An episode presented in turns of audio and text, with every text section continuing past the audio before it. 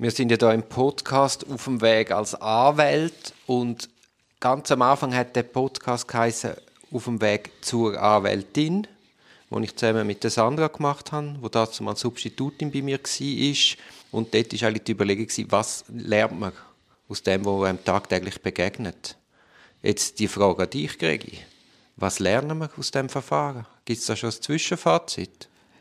Ja, also es ist sicher mal interessant gewesen, in so einem grossen Prozess, wo wir beide auch schon gewesen sind, mehrere Verhandlungstage, viel Beschuldigte, gewisse Komplexität, das mal von außen können oder wir von oben von der Empore können zu beobachten. Ein natürlich unentspannender Blick, man kann sich super einfühlen, man kennt die verschiedenen Sorgen, Möglichkeiten, Chancen, Risiken. Nur schon mal das ist spannend gewesen, dass von außen kommt man ganz viele kleine Sachen mit über.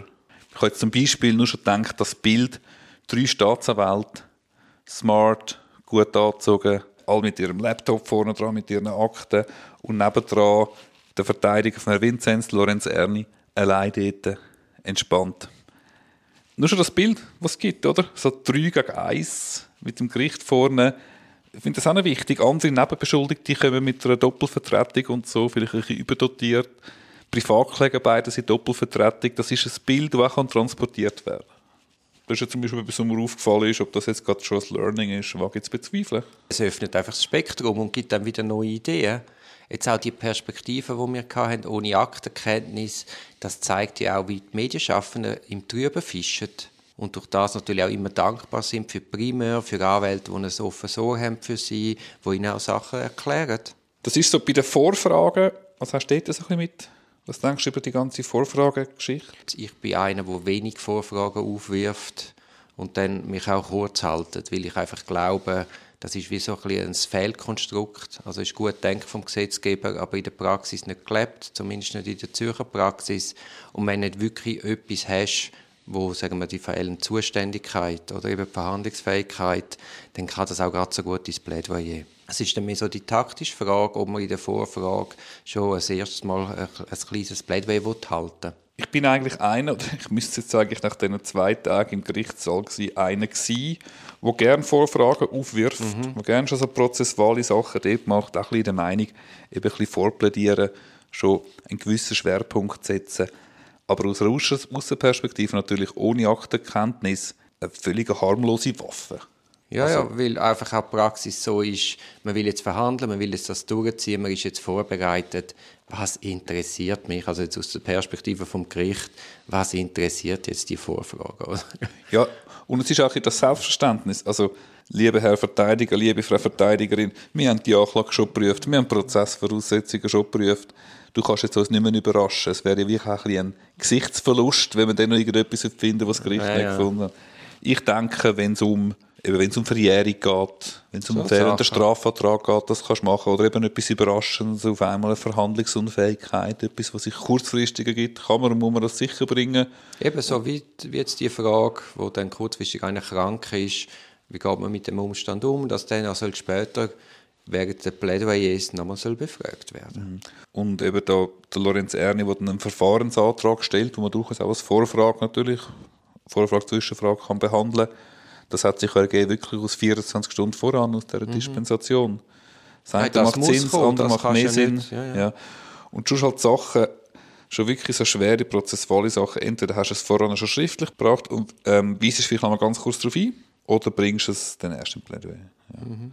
In dem Zusammenhang noch, sorry, Anna, nimmt mich jetzt gerade Wunder an dich, wenn du Vorfragen hast oder Beweisanträge, wenn, sie, wenn du dich entscheidest, die vor Gericht stellen, stellst du sie mit den Vorfragen, das machen ja viel, das ist auch, jetzt, ist auch am Montag passiert, oder machst du dann erst nach der Befragung vom Beschuldigten in der Regel ganz am Schluss?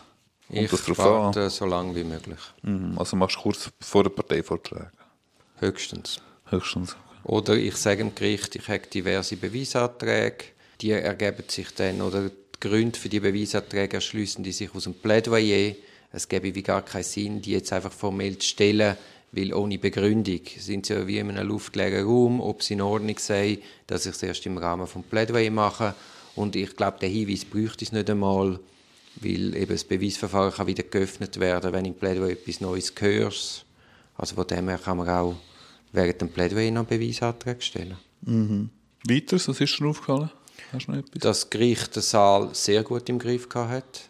Däppli führt sehr gut. Finde ich auch, ja. Der Saal ist im Griff, aber der Saal ist auch nicht obstruktiv. Ja, ja. ja das sind auch, alle sind da sehr... Äh, ja, ja, und umso komischer finde ich eben dann so die Anordnung auf dem Pogen, kein Laptop und die Angst, dass man ablässt. Wie, also wenn jemand will aufnehmen will, dann hat das Nattel oder andere Mittel und es liegt nicht an einem Laptop. Ich kann mich schon selber nicht mehr hören, es ist so langweilig. Wir werden es vielleicht mal erfahren, ob das wirklich so eine klare Anordnung war oder ob sie einfach überfordert waren mit dir und deinen Tonspuren und haben müssen. Nein, es ist ja schon... Hilfsschuss machen.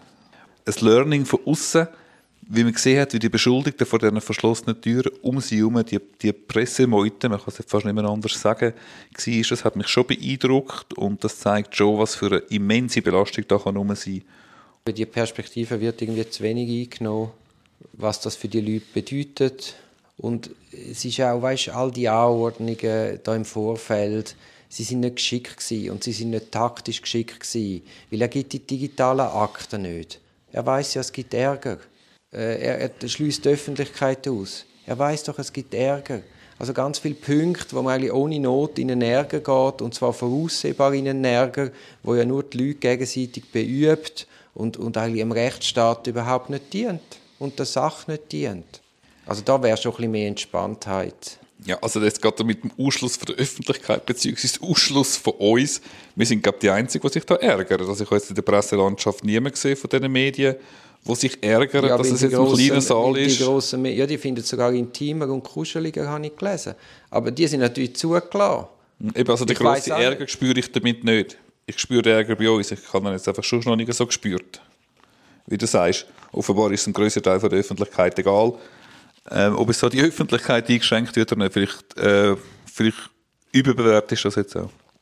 Es tut mir leid, aber es steht in der StPO, es ist eine Errungenschaft aus der Aufklärung, dass die Prozesse öffentlich sind.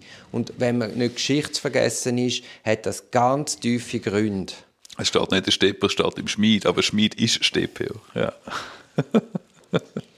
ich ja, es ist Gesichtsvergessen und es hat die mildere Massnahmen gegeben, wo man dem Anliegen, wo ein wichtiges Anliegen ist, gerecht zu werden. Und es ist, wenn es jetzt irgendwie ein 0815-Fall wäre, okay, kann man sagen, Corona-bedingt, ähm, es geht nicht anders. Oder? Das ist jetzt uns der Aufwand zu gross. Aber bei dem Fall, wo 200'000 Franken allein irgendeine Saalmiete soll gekostet haben, wo Millionen verschlingt, also da hätte man jetzt auch noch eine Videoübertragung machen können, irgendwie in Gerichtssaal 31 über. Ja, ich möchte damit nur sagen, wir ärgern uns und wir, haben ein paar Zuschriften bekommen von Hörerinnen und Hörern, die sich darüber ärgern. Ich sehe aber keinen grossen Ärger in der Öffentlichkeit, in der Gesellschaft darüber. Das muss man einfach auch mal so, so feststellen. Ich möchte dir entgegnen mit einem Zitat von Otto Schilly. Er hat gesagt, wir führen gegenüber der Macht das Argument des Rechts ins Feld. Also ob jetzt die Öffentlichkeit empört ist oder nicht, spielt keine Rolle, weil das Recht sieht es anders vor und das hat seinen guten Grund.